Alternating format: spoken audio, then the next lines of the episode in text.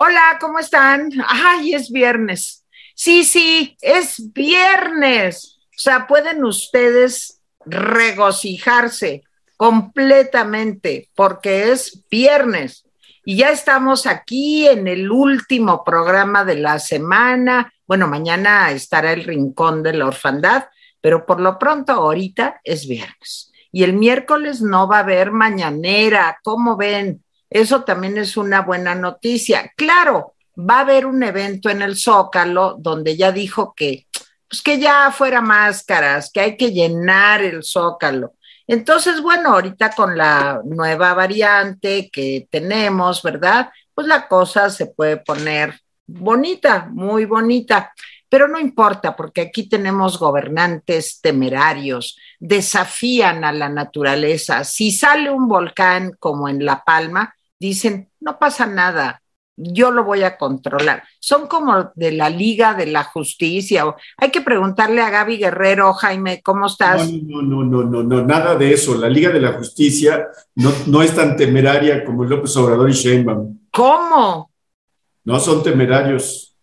Todos son superhéroes. Aquí tenemos la Liga de los Superhéroes. No es, no, no, no es justiciero. El presidente está muy quitado de la pena mientras la inflación sigue subiendo y, el, mundo, el mundo está preocupado. Y ahorita nos va a contar eh, Stephanie dónde está y por qué se fue allá y toda la cosa. Stephanie Enaro, nos has abandonado, pero es el regreso de la hija pródiga. A ver, Stephanie, ¿dónde andas? De veras. El regreso de la hija pródiga y en qué circunstancias. Oye, pero te voy a decir lo que decía mi marido, así cuando se iba un hijo, unos, unas vacaciones largas o lo que sea, decía, andas de pata de perro. Y tú andas de pata de perro, ¿eh? Pues mira, pues mientras se pueda andar, ya estamos del otro lado, porque fíjate que ahora el mundo se está volviendo a encerrar, Tere, las fronteras también.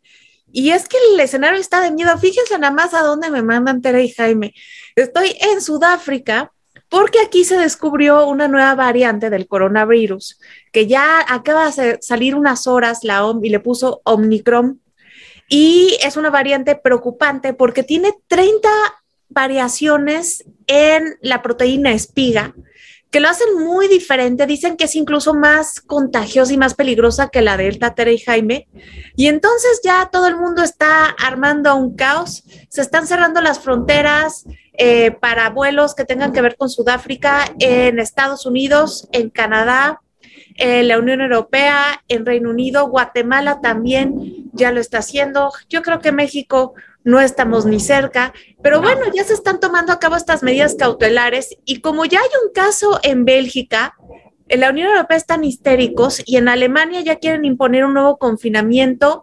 En los Países Bajos ya están volviendo a cerrar restaurantes y bares a las 5 de la tarde eh, me parece que en el Reino Unido es hasta las 9 y así el mundo se vuelve a cerrar por esta variante que ha causado miedo en el mundo. Eh, cayeron las bolsas, eh, la de Hong Kong, la de Shanghai, la de, Nueva York. La de México bajó el Dow Jones, también el precio del petróleo cayó 10 dólares por el medio, uh, por el miedo a esta nueva variante. Y así la economía otra vez se vuelve a caer justo cuando pensábamos que ya íbamos muy bien, Tere y Jaime. Pero fíjense, les voy a comentar algo, Jaime y Stephanie. Ayer vi que Portugal, que aparte es un país precioso y Lisboa es una ciudad encantadora, pues decreta que está en estado de, eh, espérame, ahorita se me fue, de calamidad. Portugal está en estado de calamidad. No es por lo que tú dices, crees, Teresa. No, espérate.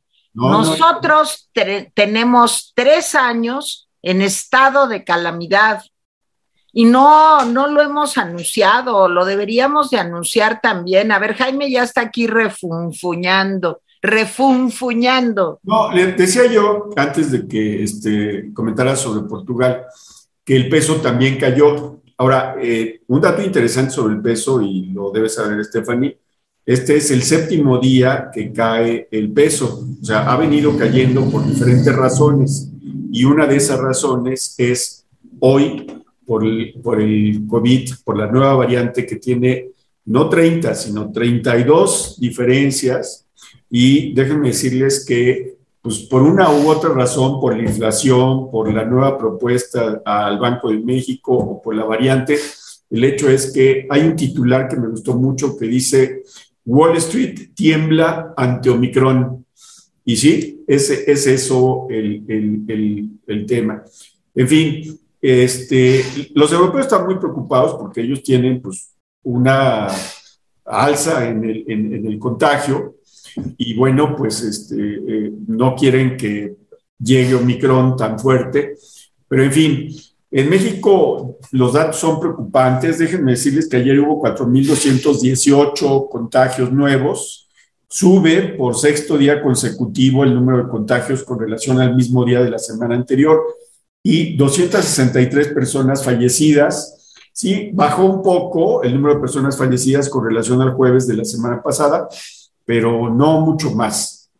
Y bueno, cambio un poco de tema. Eh, eh, ayer en el Día Internacional de la Eliminación de la Violencia contra la Mujer, hubo 11 mujeres asesinadas o encontradas sin vida en nueve estados de la República.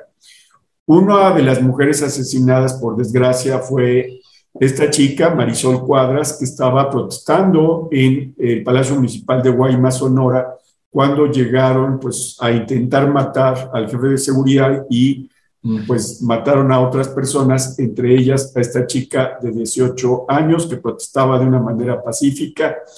Y bueno, pues hoy el presidente, cuando le informaron, dijo el presidente, no, pues les mando un abrazo y mi solidaridad, etcétera.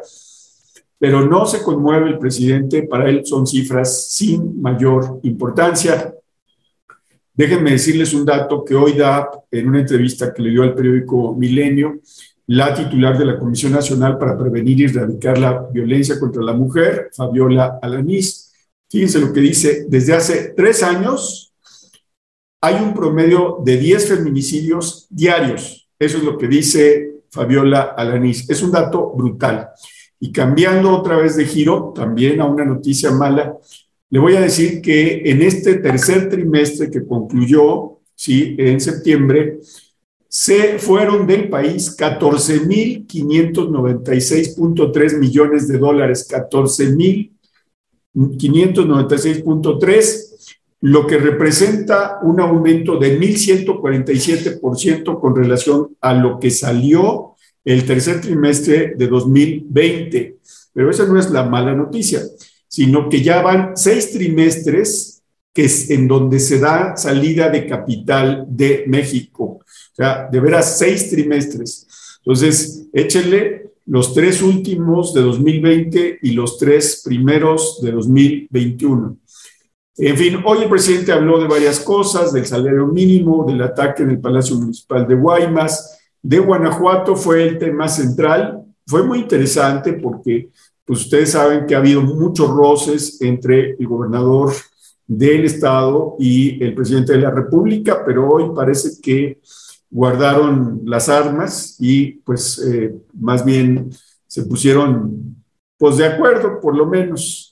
Pero el presidente sí hizo mucho hincapié, no sé si lo notaron mis compañeras, cuando dijo me voy a a desayunar a ver si el gobernador se pone, se, pone guapo o algo así dijo, eh, pero luego aclaró que no, que él come, eh, desayuna, come y cena en un cuartel de la Secretaría de la Defensa.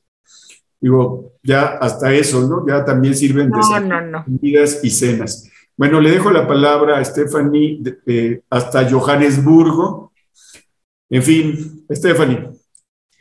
Em, lo último para rematar sobre este tema que trae el mundo de cabeza es que los, bueno, los lugares, más bien porque no, no ha sido aún en países enteros en donde se ha detectado esta nueva variante eh, del coronavirus. Se los voy a comentar de manera muy rápida para que puedan estar viendo lo rápido que se ha esparcido. Son Israel, Hong Kong, Sudáfrica, Botswana y Bélgica. Entonces, vemos que ya solamente lo único que falta es que se detecte un caso en el continente americano, pero visto lo que ha pasado otras veces, pues no lo podemos descartar porque ya vimos que no tarda. Ahora, Tere y Jaime me preguntaban muy preocupados, pues cómo le iba a hacer yo para regresar.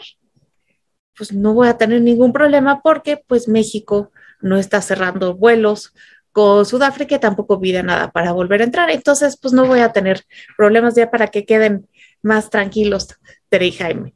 Ahora, regresando a la mañanera de hoy, eh, creo que hubo temas muy interesantes que se tocaron, eh, como el tema de que la próxima semana el presidente Biden ya va a volver a echar el programa de Quédate en México en nuestro país.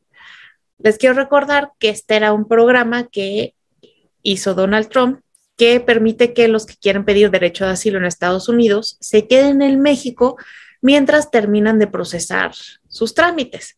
Ahora, esto de alguna manera nos hace un tercer país seguro, de facto, así como Guatemala, y Biden lo había intentado quitar, pero una Corte Suprema, porque le metieron quejas al estado de Texas y me parece que también Missouri, pues se lo echó para atrás sus ganas de quitarlo y lo volvieron a poner. El tema aquí es que la mañanera un periodista le pregunta si había tocado este tema en la cumbre con Biden. Y de una manera muy hábil dijo, pues no, ese tema no se tocó. Sí hablamos de la migración, pero hablamos de sus causas y de que iba a legalizar a los inmigrantes eso no lo tocamos y no nos podemos meter porque esas son legislaciones de ellos, son decisiones soberanas. Yo cuando la escuché, lo primero que me pregunté es, bueno, ¿y qué nuestro territorio no es soberano y deberíamos estar decidiendo nosotros sobre lo que pasa en nuestro territorio o no? Aparte, em, esto es algo que también debemos notar, pues yo no tengo muy claro si Estados Unidos ha dado o no pues fondos para que se lleve a cabo este programa. Entonces también nos estaría costando a nosotros y la única diferencia que tiene este programa de la era Biden con la era de Trump es que Joe Biden sí ha dicho que, pues bueno, mientras realicen sus eh, trámites, pues que eh, les van a dar las vacunas, que yo creo que esto es algo muy bueno, porque mientras se declaraba esta emergencia mundial por la nueva variante, la que tiene aquí en Sudáfrica, Gordon Brown, que fue primer ministro de, de Reino Unido, salió a decir que cómo nos sorprendíamos de que esto estuviera ocurriendo si en los países pobres solamente el 3% de la población está vacunada, mientras que los países ricos cerca del 60% y le echa la culpa a los países ricos porque pues acapararon todas las vacunas y dicen que cualquier persona no vacunada pues todavía corresponde un foco para que se pueda transmitir este virus y aparte que pueda aparecer una nueva variable. ¿Cómo la ven? Hoy no ha sido un día para nada fácil. Ahí te va el este, balón. Fíjese que puse a Ciro Gómez Leiva y lo empecé a escuchar y dije, ¿de dónde serán estas noticias? El peso para abajo, las bolsas y la de México también para abajo la salida de capitales en una proporción impresionante, la militarización del país, lo de Guaymas, eh, en fin, eh, sí es sobrecogedor el panorama, la situación que estamos viviendo los mexicanos. Entonces, pues parece como una catástrofe anunciada, como que se acerca la catástrofe anunciada. No crean que a mí me da gusto eso, ¿eh? para nada.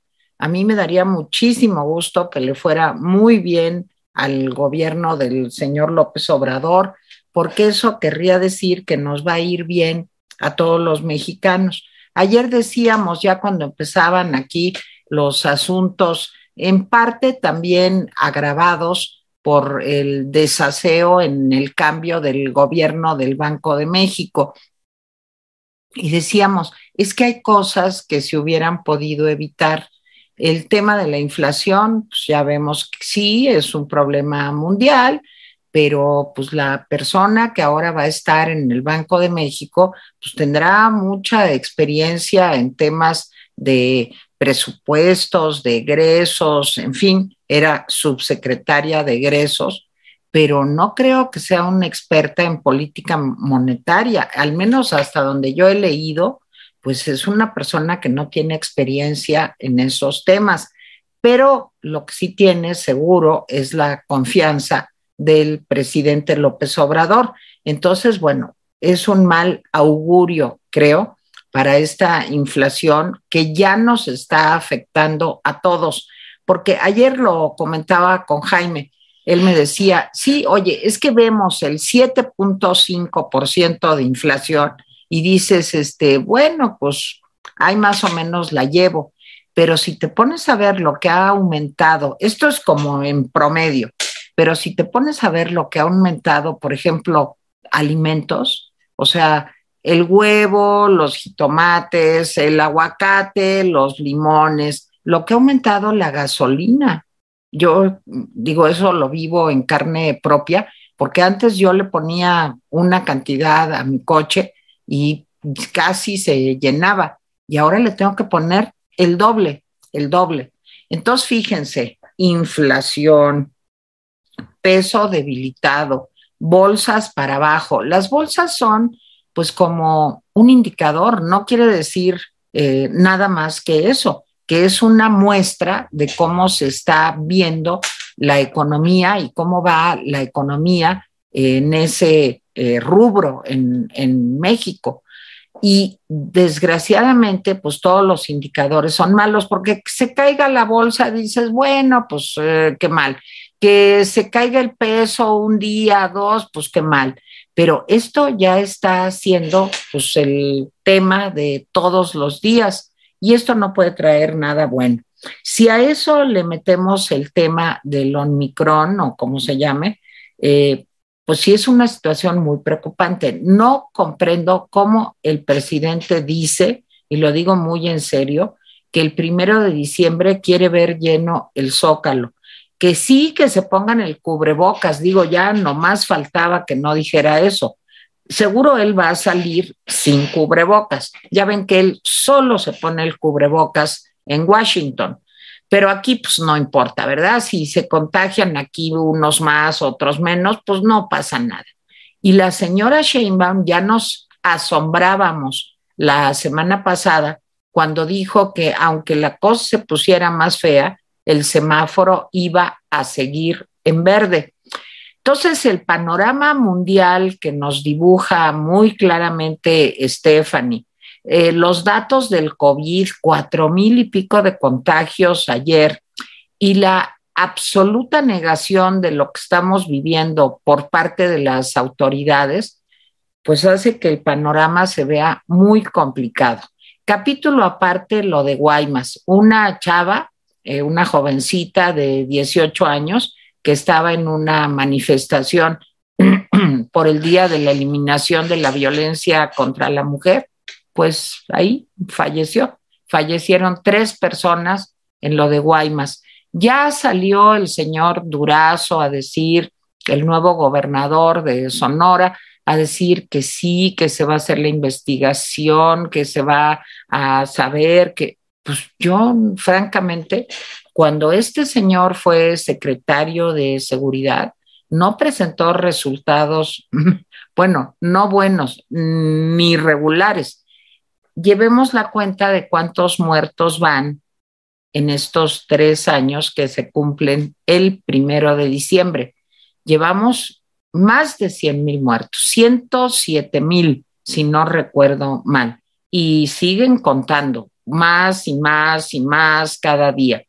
Y ahora como que le dio penita al presidente y medio le levantó el castigo a Guanajuato que dicen que no, que el gobernador de Guanajuato ha ido prácticamente a todos los desayunos de seguridad. Y me acuerdo mucho de que Jaime, cuando empezábamos a hacer el rapidín, decía, ¿y para qué hacen el desayuno si no sirve para nada? Es como lista de asistencia. Aquí está fulano, presente, perengano, presente pero eso no se traduce en políticas públicas, en una estrategia, se lo han dicho hasta el cansancio las personas que conocen a profundidad el tema. Y saben qué, no hacen el menor caso. Entonces, Sí, me preocupa. Creo que vamos a tener una Navidad pues llena de preocupaciones, de problemas, y eso no nos debe de poner alegres, al contrario, creo que eso es algo que nos debe de preocupar a todos. Jaime. Bueno, eh, el presidente se refirió al, a la cuestión del salario mínimo. Como ustedes saben, sí es cierto que desde que llegó él ha aumentado el 60% el monto del salario mínimo. Es, como dice bien, eh, es un aumento sin precedentes en los últimos sexenios, pero también es cierto que la inflación pues, ya se comió ese aumento. Entonces, ¿cuál es la propuesta de los diferentes sectores para el año que viene? Hoy me sorprendió, debo decirlo, cuando vi que Coparmex estaba proponiendo un aumento del 20% en el salario mínimo. Eh, me, sorprendió, me pareció pues, adecuado. Y el sector obrero está pidiendo 25, o sea, un. Vamos a ver cuál es la posición del gobierno, que es el único que falta en este baile pero por lo pronto no me sorprendería y no me parecería mal que fuera un aumento del 20%. De alguna manera este aumento del 20% pues, compensaría el desgaste de la inflación, eh, pero bueno, si sigue la inflación, pues se va a comer como a mitad del año el 20%, pero creo que mientras sean peras o sean manzanas, no se oye mal la propuesta de Coparmex. Vamos a ver qué, qué eh, dice el gobierno. Eh, si fuera otro gobierno, yo diría que se va a poner pichicato, pero en este caso, como el observador quiere quedar bien con el sector trabajador, yo sí creo que el presidente va a decir, pues, este, sí, vamos por el 20%, al menos, o el 25%, en fin, vamos a ver cómo termina eso, pero por lo pronto, digamos que en términos reales no se oye mal, no se oye mal lo que está proponiendo la Coparmex, que son los patrones, digamos. Este, no comento nada más del Palacio Municipal de Guaymas, me pareció tristísimo y un, y, un claro y absurdo sentido, no sé, esto de que el presidente hable de que ya está mejor la seguridad y ayer mataron 11 mujeres, ayer en el Día Internacional para la erradicación de la violencia contra la mujer, 11 mujeres. O sea, ayer mataron más que el promedio diario de, feminicidios. Entonces, me parece, ya, no sabes qué decir. O sea, dices estos, las palabras de repente se ahuecaron.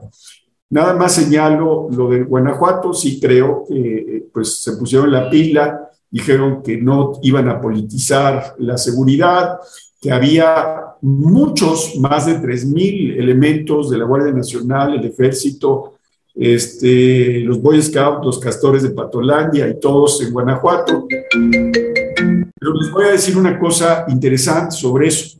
Cuando llegó el presidente al evento, eso no todos los periódicos lo destacaron, había un grupo, no muy grande, pero sí había un grupo de madres, hermanas y padres de familia que le reclamaron al presidente que siguen desapareciendo gentes durante su sexenio y que no lo está asumiendo. Le reclamaron que en Guanajuato, pues hay muchos desaparecidos, también le reclamaron al, gobernador, dijeron que la verdad se están haciendo gansos, ya, ya acuérdense que ya no se hace uno pato, sino ganso, que se están haciendo gansos y que Ahí están la gente que no aparece y que siguen y el gobierno ni federal ni local les da explicaciones.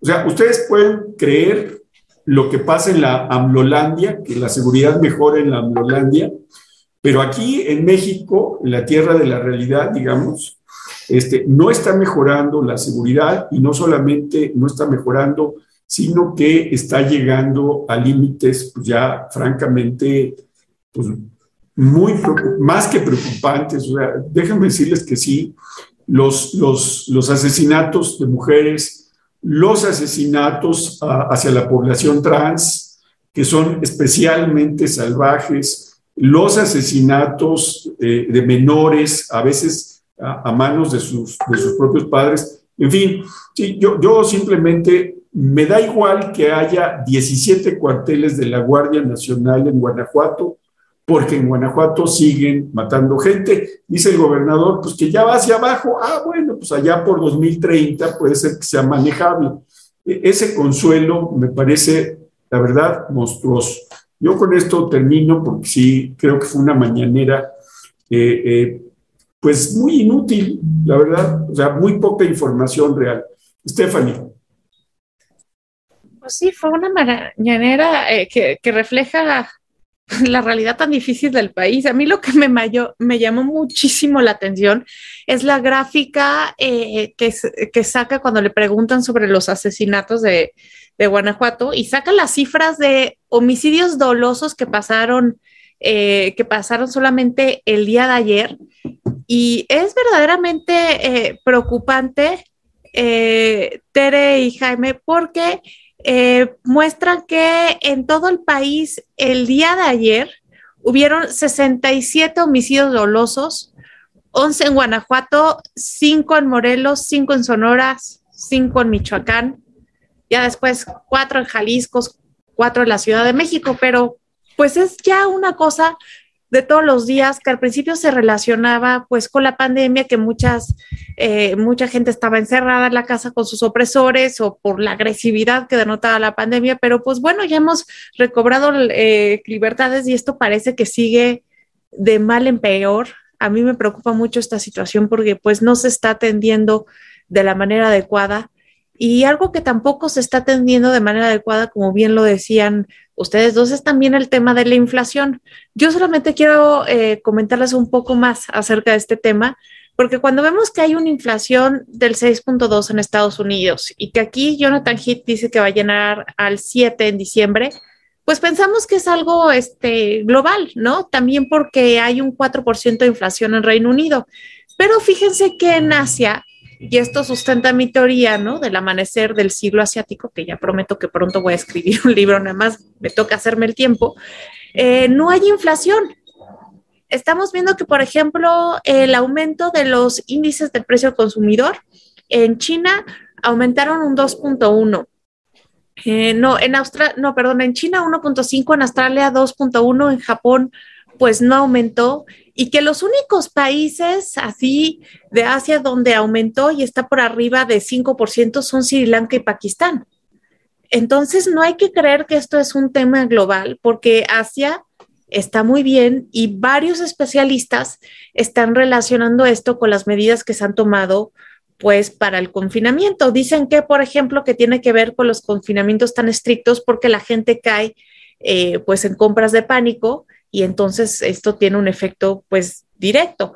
Aquí mi pregunta es, ¿por qué en México tenemos esta inflación si nunca estuvimos encerrados de una manera tan severa, si tenemos medidas mucho más relajadas? Pero es interesante estudiar más este tema y ver que en Asia pues, no hay inflación. En Tokio, en Beijing están bien tranquilos. Ay, ahí voy, ahí voy, ahí voy, ahí voy. Ya. ahí voy. Es que, bueno, este, estaba yo aterrorizada por el artículo de Stephanie Enaro hoy en El Economista. O sea, nomás les voy a decir, el artículo de Stephanie se llama ¿Podría volver Trump a la presidencia de Estados Unidos? Virgen puro. Mi querida Stephanie, ¿por qué hiciste eso? Eh? ¿Qué te hemos hecho para que nos asustes con eso. A ver, cuéntanos tantito. Mandarme, mandarme a Sudáfrica. eso, fue, eso fue lo que me hicieron. Y otra palomita más para nuestro viernes maldito. No, pues fíjate que es un tema muy interesante, porque por la inflación, que la pandemia no se ha controlado, que la economía no va tan bien, pues a Joe Biden no le está yendo nada bien. De hecho, vemos que su índice de aprobación es muy bajo tiene casi casi el mismo índice que Donald Trump cuando se fue, un 39%, y a Kamala pues tampoco le está yendo tan bien. Kamala 28, ¿no? 28. Entonces, Donald Trump, que no ha quitado el dedo del renglón, ya está trabajando con su equipo para lanzar su candidatura rumbo al 2024 y empezó a hacer encuestas en cinco estados que son muy importantes y que en el 2020 se le fueron a los demócratas, o sea, se cambiaron de color, se fueron con Biden y que suman 73 votos en el colegio electoral. Y en estos cinco estados, entre los que resaltan, por ejemplo, Georgia, Arizona, Wisconsin, eh, pues le va ganando Trump a Biden. Si fueran hoy las elecciones del 2024, Trump le saca ventaja en estos estados que son importantes a Biden. Y es que fíjate que esto no ha ocurrido de la noche a la mañana, porque desde la elección para acá, pues Donald Trump ya ha hecho pues cuatro eh, meetings enormes con sus seguidores, eh, ya también ha apoyado a millones de candidatos que también en el 2024 van a estar en puestos clave para poder apoyarlo a él. Y el 2 de diciembre, pues su comité va a tener una recaudación de fondos, la más ambiciosa en la historia de los republicanos, pues para recaudar fondos para él. Y se dice que pues todo va a depender de lo que pase en las elecciones de medio término del 2022, que si los republicanos recuperan al menos una de las cámaras, que es bastante probable que Trump se va a anunciar. Entonces, pues bueno, sería probable, yo nada más para que no se me alarmen ya más, porque ya la, la variante nos tiene a todos bastante preocupados, es que pues a pesar de que las cosas podrían pintar un poco hacia el favor de Donald Trump en este momento, pues también hay que recordar que Obama en el 2010 también se religió después de que su partido perdió una de las cámaras. Entonces, aún es muy pronto saber qué es lo que va a pasar en el 2024, pero creo, Tere, que es importante saber que Donald Trump quiere revancha y que ya se está poniendo las pilas para darla. Ay, Stephanie, pues fíjate que yo cuando vi el título de tu artículo dije, híjole, me lo voy a dosificar, pero realmente los argumentos que das, eh, pues en fin, todo tu conocimiento sobre el tema, pues sí hace que realmente la posibilidad exista. Como tú dices, falta mucho tiempo, pero sí es algo que está en el aire, ¿no, Estefan?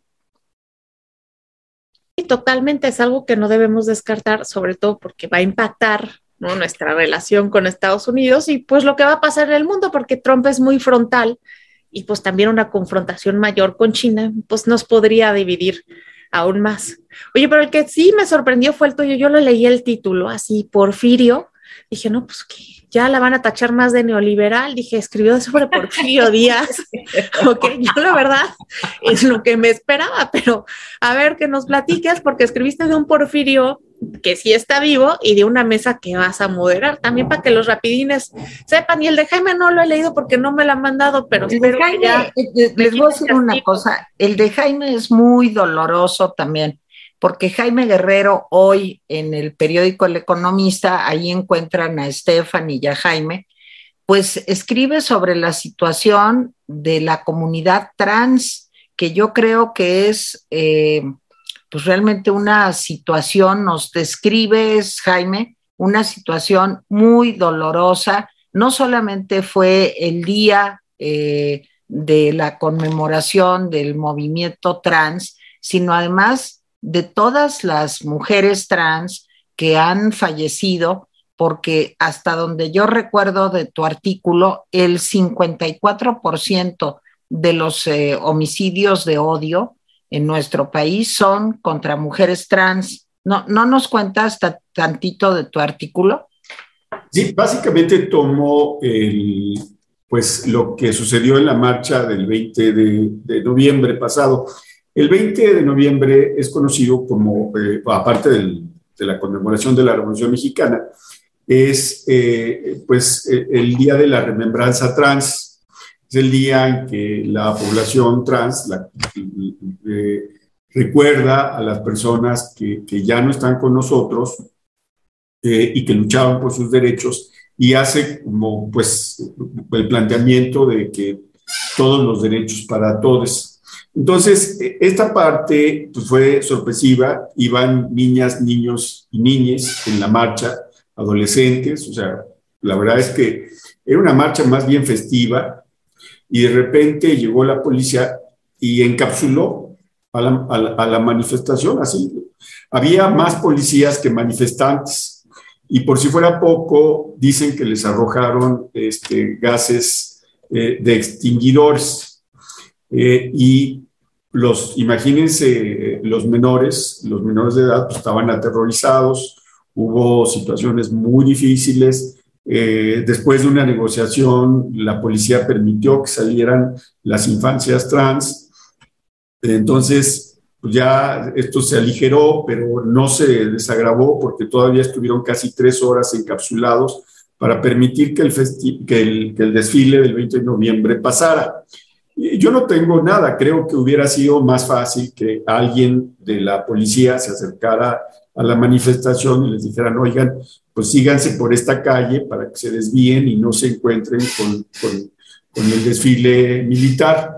Creo que eso era lo, lo, más lógico, creo que fue una agresión y creo que se hizo básicamente porque el costo político de agredir a la población trans, desgraciadamente, es mínimo, mínimo.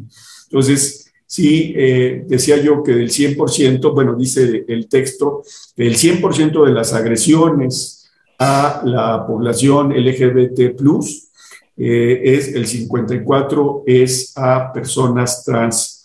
Es terrible, las personas trans están visibilizadas, las masculinidades trans están invisibilizadas, las personas binarias están invisibilizadas. O sea, Así no, no existe, no hay ningún estado que le dé documentos, por ejemplo, a las personas no binarias. En Argentina sí, en Estados Unidos sí.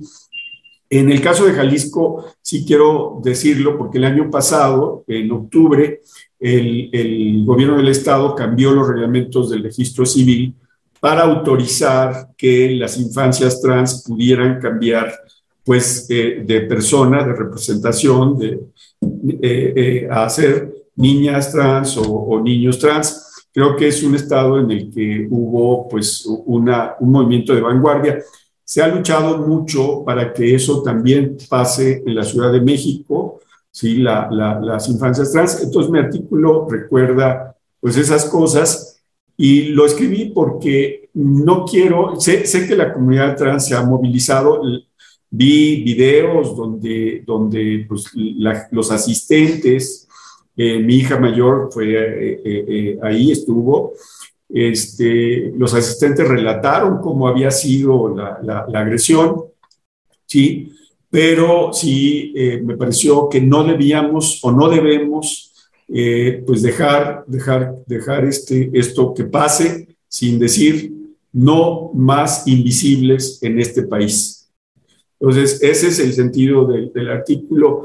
No olvidar, así contribuir con un pequeño grano de arena para decir, no queremos más invisibles, no queremos que la población trans sea invisible, no queremos que la población que se reclama no binaria sea invisible, no queremos que nadie sea invisible en este país como hoy sucede.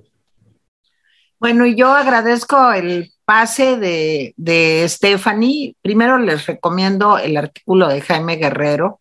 Me gustó mucho, Jaime, y creo que tocas un tema muy, muy importante, de veras, porque todos tenemos derechos humanos y todos tenemos que ser respetados, eh, sea la preferencia sexual que sea, eh, o el género, o la comunidad a la que pertenezcamos, o, eh, en fin, lo, que creamos o lo que no creamos, todos los seres humanos merecemos respeto. Y me gustó mucho el artículo de Jaime, el artículo de Stephanie Enaro, ya dije que es una así como un foco rojo de, újule, atención, atención, vean lo que está pasando. Y sí, efectivamente, mi artículo de esta semana se llama Porfirio porque leí un libro de Porfirio Muñoz Ledo, el más reciente, que se llama El Poder y la República, es de editorial Debate, y voy a tener el gusto de estar mañana sábado en la Feria del Libro de Guadalajara a las 7 de la noche. Eh, me toca moderar esta mesa donde va a estar Porfirio Muñoz Ledo y me gustó mucho el libro y les voy a decir por qué me gustó mucho el libro. No, no me volví chaira, mi querida Stephanie. no, no, no, no he cambiado tanto. No, para nada. Lo que pasa es que, miren, yo conozco a Porfirio desde hace muchos años. Las personas mayorcitas a lo mejor recuerdan que iba a mi programa, un programa que tenía yo hace algunos años en Ondas del Lago, y Porfirio era la primera vez en aquellos años, antes del 2000, eh, fue 90, como del 94 al 2000, la, prehistoria, donde se invitaba a presidentes de diversos partidos políticos. eh, como colaboradores fijos. Entonces, pues lo mismo iba Castillo Peraza, que Porfirio Muñoz Ledo, que Andrés Manuel López Obrador, ¿qué tal? Eh? Este, en fin, y bueno, pues ahí lo conocí. Yo no estaba de acuerdo con Porfirio en muchas de las cosas y sigo sin estar de acuerdo con Porfirio en muchas de las cosas que dice, que defiende, en fin. Pero también quiero decir que estoy muy de acuerdo con él en un porcentaje muy alto en todo lo que está eh, defendiendo en este momento dentro de la 4T. Eh, el tema de las mujeres, el tema de la diversidad sexual, el tema de la división de poderes, el apoyo a los órganos autónomos, en fin, son temas que trata Porfirio en su libro y lo que digo en el artículo es que pues ahora sí que no lo dobló la 4T. Porfirio es un hombre mayor y sin embargo, a pesar de eh, pues lo difícil que es eh, seguir activo eh, pues en esas edades, pues sigue estando en pie de lucha. Es un libro que no es, ay, son mis memorias porque ya soy un viejito, no. Es un libro con propuestas, con posiciones, con la defensa de temas que a él importan y muchos de esos temas a mí me importan también. Entonces, bueno, pues me va a dar gusto. Eh, voy a estar ahí en la FIL de Guadalajara mañana los que vivan en Guadalajara, pues si quieren acompañarnos a las 7 de la noche, ahí vamos a estar. Eh, Porfirio seguramente firmará libros, en fin, va a estar padre. Y este, pues me doy una escapadita. Y ya. Y Jaime, no sé si tienes algún comentario final o recaditos, Stephanie. A ver, chicos. Bueno, Stephanie pues, está confinada, ¿verdad? Allá pero pues ya se acostumbró. una pregunta a las dos. Después de ver cómo se ha portado Biden, yo les diría que Biden es un mito. Sí, o sea, todos los que esperaban que resolviera, bla, bla, bla, bla, bla, creo que se han llevado un chasco. La pregunta es, ¿de veras cambiarían mucho las cosas si Trump regresara a la presidencia? ¿En serio? O sea, hablando en serio. Miren, Trump no se iba a pelear con China, nada más es un bravucón. Y los chinos son especialistas en bravucones. Entonces, hay una gran diferencia entre Biden y Trump en temas fundamentales. Economía, COVID, migración. Pues no sé, ¿qué opinan? Pues yo no veo tanta diferencia porque, por lo menos en política exterior, pues la administración de Biden ha seguido la misma que Donald Trump no ha podido mover realmente nada, en migración también. O sea, lo que voy es que, para bien o para mal, el espíritu de Donald Trump sigue vivo ahí y también lo podemos ver en las regulaciones de la Corte Suprema porque pues están los jueces conservadores que él impulsó. Entonces, más bien, lo que yo diría es que no cambió mucho de Trump a Biden, sigue el espíritu de Trump. Mire, yo, yo creo que sí hay una diferencia. Ya sabía que ibas a defender a tu amigo Biden. No, no es mi amigo Biden y también me tiene muy sacada de onda. Pero miren, eh, perdón que lo vea desde el punto de vista psicológico. Eh, el señor Biden no es santo de mi devoción. Creo que su, su actuación frente al tema migratorio ha sido lamentable. Pero es un hombre que sabes lo que puedes esperar de él.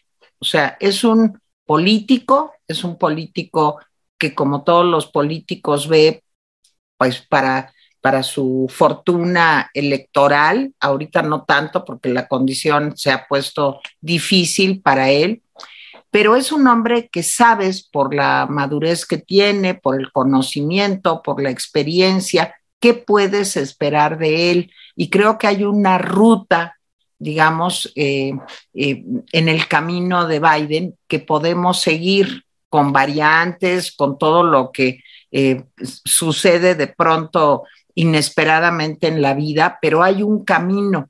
En el caso de Donald Trump, a mí lo que me parece es que es un hombre totalmente impredecible, que no cuenta con madurez emocional alguna y que las decisiones que puede tomar en un momento dado pueden ser muy peligrosas. Yo no puedo pensar que es lo mismo un hombre que asusa a seguidores a que tomen el Capitolio, a que tomen el Congreso de los Estados Unidos con una irresponsabilidad social, ciudadana, como político y como presidente, no creo que pueda ser igual ese señor a un señor Biden que yo podré estar de acuerdo o no estoy de acuerdo con él, pero respeta las instituciones. Trata de fortalecer, de respetar las instituciones. Entonces, ¿cómo va a ser igual? Perdónenme, pero no. Para mí, el ejemplo de lo que es Trump, de su impredecibilidad, o como se diga, de que no lo puedes predecir, pues de su carácter explosivo, de su irresponsabilidad, de su ignorancia, todo eso se ve en lo que pasó en el Capitolio en enero de este año. Y, perdón, pero yo a lo mejor no estoy de acuerdo con Biden en una cosa, a lo mejor Kamala Harris pues no fue la mujer que yo esperaba en, en una posición tan importante, pero son personas que respetan a las instituciones. Y para mí, eso es la diferencia entre el cielo y el infierno. Ah, ahí digo. Sí, yo estoy de acuerdo contigo que respetar las instituciones es importante, sobre todo en una época en que pues, las, las dictaduras están aumentando, ¿no? Pero creo que lo que puede terminar hundiendo a Biden y a Kamala Harris es que llegan con muchas expectativas llegaron cubiertos de un manto de santidad y realmente hay un contexto global que no les ayuda mucho y son cartuchos que se pueden llegar a quemar muy rápido, como es el caso de Kamala, ¿no? Mucho eh, se le culpa de lo que está pasando con la migración, de lo que pasó en Afganistán, porque dijo que había sido la última en estar con Biden cuando tomó la, la decisión y luego las cosas no salieron tan bien. Pero creo que así como eh, la pandemia eh, le echó las cosas a perder a Donald Trump, porque si no hubiera habido pandemia, se hubiera reelegido. También la pandemia puede acabar con el dúo Biden-Kamala y eso sería bastante preocupante porque la pandemia de alguna manera nos ha hecho estar más polarizados, más irritables, más intransigentes a nivel global. Tú lo sabes bien, Tere, hay estudios psicológicos que demuestran eso y que se reflejan a la hora de votar. Y ahora, si él vuelve a llegar con ese tono, a mí sí me preocupa lo que pueda, pues, llegar a pasar el mundo y más que estamos viendo que sigue vivo. No sé, Jaime, cómo lo ve, que nos está observando con sí, mucha nomás, nomás nos metió ahí la banderilla. Sí, sí, sí, sí, está con mucha cautela observando. Con cautela no, ahorita voy a atacarlas a las dos. Ándale, no, no, importa, no importa. Sí, yo no digo que sean iguales, pero me refiero en cuanto a resultados. Eh, o sea, en cuanto a resultados, yo no veo una diferencia grande entre Biden y Trump, por lo menos hasta el momento. Es decir, eso, es importante. Ahora, eh, hay una cosa que dice Stephanie que es muy importante. Eh, yo tengo una diferencia con Stephanie. Ella de alguna manera dice, la, el eje del mundo está gravitando de Estados Unidos hacia Asia, hacia Asia. Pero este, yo digo, eso ya pasó, o sea, eso ya no, no es que vaya a pasar, eso ya está. Las dos clases medias más importantes y más grandes del mundo están en China, en India y China. No están ya en Estados Unidos ni en Europa. Eso es importante. La disciplina económica, financiera, de salud, este, bueno, hasta para jugar el béisbol, hablando de béisbol, no, están en China, en Japón, en eh, Corea del Sur, en India, en Singapur, etcétera, etcétera, etcétera. O sea, y curiosamente, eh, pues se han ido, digamos, eh, ligando estas economías con gobiernos tan diferentes. Hay gobiernos que son tiranos, hay gobiernos donde está el Partido Comunista, hay gobiernos democráticos, pero la economía los ha juntado y, por ejemplo, se han jalado a, Australia. Ese es un dato muy fuerte. Digo, Australia ve hacia el Océano Pacífico, ve hacia el Océano Índico y dice, no, pues el Commonwealth está lejísimo, pero China aquí está, China está aquí luego, luego, y, el sudeste asiático está aquí luego, luego, y Japón está aquí a la vuelta. Entonces, esa parte, y yo creo que eso está afectando el sentimiento norteamericano. Creo que el norteamericano que está informado dice, híjole, ya no estamos siendo el ombligo del mundo. Necesitamos un presidente que haga que America first. Entonces, pues ese presidente del combate, pues ese presidente no es Biden. Nomás lo dejo. Digo, creo que eh, eh, ese lenguaje que les dice, que les dice Biden eh, y el lenguaje que les da este Trump, pues claramente lo que quieren es un bravucón, no un hombre cortés que supuestamente defiende las instituciones o que no las defiende o lo que sea, pero creo que los norteamericanos están siendo cada vez más afectados. No, pero a ver, a ver, nos está haciendo trampa, Stephanie, porque no, nos preguntó si, si, nos está haciendo trampa. Dice que eh, no, nos pregunta que si son iguales Biden o Trump y luego nos sale con que qué es mejor. No nos preguntaste eso, qué era mejor para Estados Unidos. Nos dijiste que si eran iguales. Sí. ¿Estás Este, de acuerdo, Stephanie? Solamente le, le faltó decir, ¿estaríamos mejor con Donald Trump? ¿O es un honor estar con Donald Trump? les voy a decir una cosa. No, no es que sea un honor o no estar con Donald Trump. Donald Trump le habla a la parte de los republicanos que les dice, saben que ya no somos el ombligo del mundo. Y eso para los norteamericanos es ácido.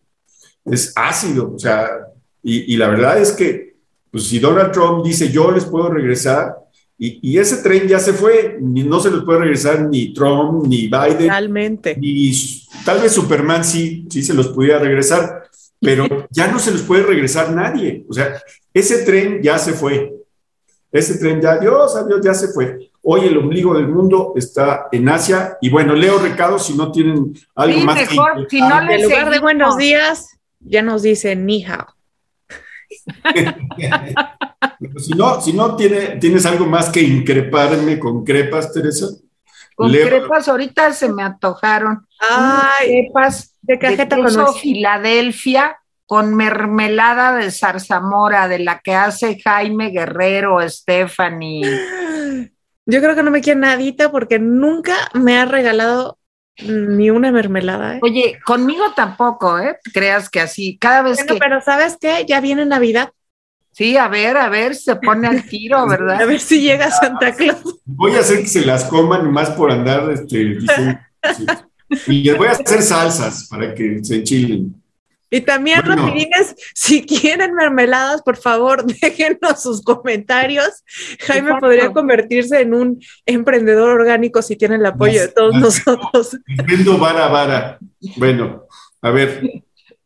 Este, Rebeca Ruiz dice, rapidines, ¿qué procedimientos pueden hacer los diputados, senadores o INAI para que pueda llegar a la Suprema Corte para que diga si es o no constitucional el decreto del PG? Entiendo que es una controversia constitucional lo que, lo que el INAI puede meter, igual los opositores en el, en el legislativo. No sé, Bueno, la, la oposición ya dijo que va a impugnar el no decreto, porque ahora dice que no es decreto. si es, desde el principio que, que era un acuerdo. Sí, Sí. es hasta donde yo entiendo este, una controversia, pero vamos a ver.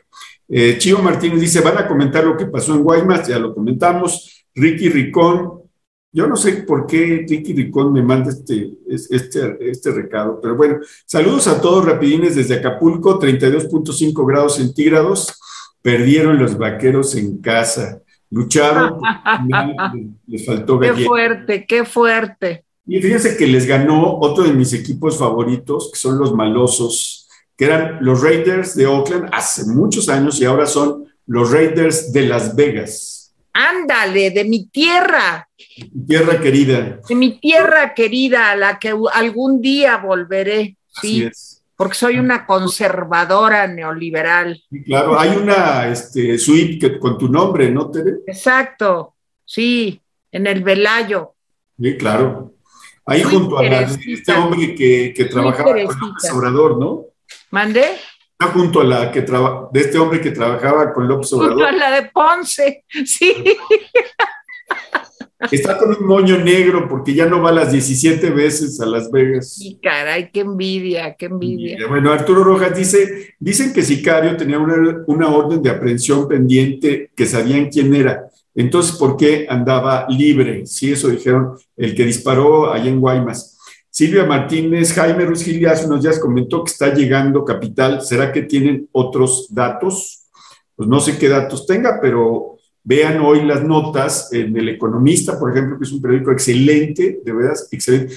No solamente porque ahí escribimos los que aquí estamos. Exacto que levantamos el nivel del periódico, sino porque en sí mismo, miren, aquí está, a ver, habla para que vean qué, haces. Ándale, Stephanie. Estoy echando porras, así. Exacto.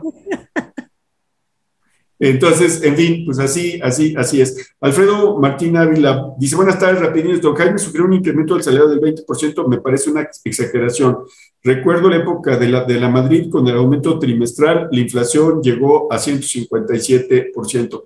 Miren, pues no, nomás les voy a decir una cosa, yo no estoy proponiendo eso, lo está proponiendo la Coparmex, o sea, los patrones, el 20%. A mí me parece bien.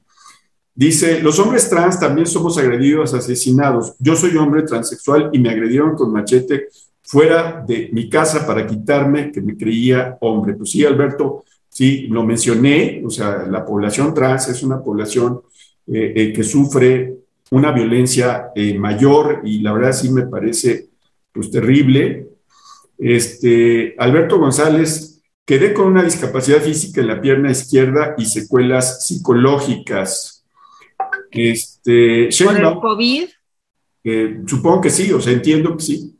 Eh, Arturo Rojas Sheinbaum explicó que el aumento de las denuncias se debe a que el 80% de las violaciones se dan en el entorno familiar y amistades como de costumbre, siempre las minimizan, ¿verdad? Sí, le echan la culpa a otra cosa. Y Mary White dice, claro que hay una gran diferencia. Tener a Biden ya está indignada, Mary White. Y sea un idiota no es lo mismo que normalizar el hombre más poderoso del mundo sea un supremacista blanco y un misógino. Exacto, exacto, Mary White.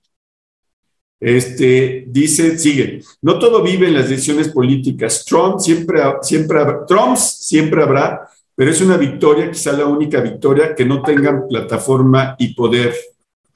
Bueno, pues ya vi que este. Sí, cala lo de Trump. Sí, eh, saludos, dice Gina Malfabón. A ver, ahí tengo más. Lo estoy leyendo en mi teléfono porque mi computadora penitas tiene señal y se me hace que se me va a ir en cualquier momento. Dice Fernando Lorenzo Sandoval, yo pienso que sí hay diferencia entre Biden y Trump, pero no encuentro en ninguno de los dos a un líder que pueda posicionar a Estados Unidos en el mundo, como fue en su momento Ronald Reagan o Roosevelt. Totalmente. Sí, yo, yo lo que les digo es, los procesos se van, o sea, una de las cosas que hay, hay libros muy interesantes y novelas muy interesantes de cuando el imperio británico era el imperio británico. Cuando perdió el imperio, los ciudadanos británicos se tardaron varias décadas en entender que ya no eran el ombligo del mundo. ¿eh? O sea, yo, les recomiendo un libro espléndido, de veras, que se llama La decadencia de Occidente, de Spengler, y es un libro clásico Sí, pero hay, otro libro que se refiere exactamente al imperio británico, de cómo se fue eh, pues cayendo, ¿sí? Eh, en mucho por las decisiones que sus gobernantes tomaron, eso es muy interesante, y eh, por la dependencia que llegaron a, tener, a tener de sus colonias. En fin, y hay novelas. ¿No es lo que el viento se llevó? Pues sí. ¿Qué? que estabas hablando de lo que el viento se llevó. No, no, no. Pero déjenme decirles, mi, hija Gabriela este, seguramente dirá que todavía no, se, todavía no se dan cuenta los británicos que ya no son el ombligo del mundo. Este, pero en fin, bueno, pues esos fueron los recados que alcancé a leer antes de que se cayera mi internet este, en la computadora. Quién sabe por qué sigo transmitiendo.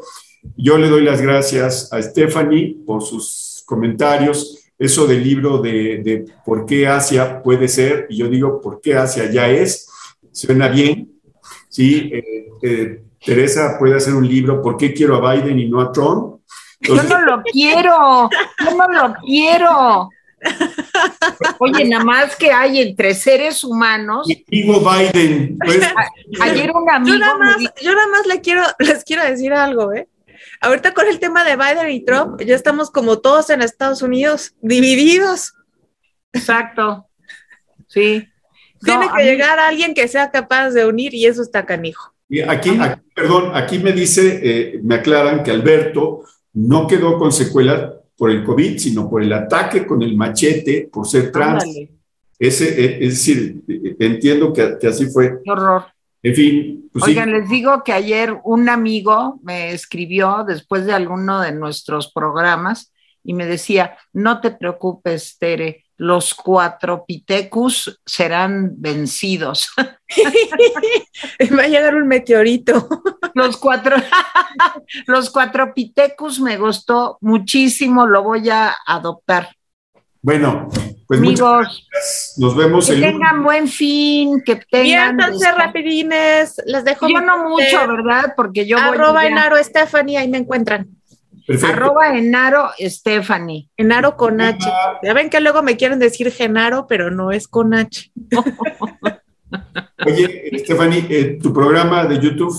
Ah, sí, me pueden ver los jueves en mi canal de YouTube, Stephanie Enero, se llama La Resistencia y estoy pues ya también con un amigo que es también de Tere, con Amado Avendaño, y ya, pues te tendremos que invitar, Jaime, a la a la remesa y a Tere también para que ya todos seamos amigos. Exacto. Amado me cae perfecto, se me hace un hombre inteligente, sensato. Le mando besos. Bueno. Yo les mando besos a ustedes dos. Que tengan un excelente fin de semana, rapidines, pórtense mal. Nos vemos el día. Pues yo nomás voy a caminar y caminar ahí en la fil, pero va a estar padre. Bueno, ahí te vamos a estar viendo,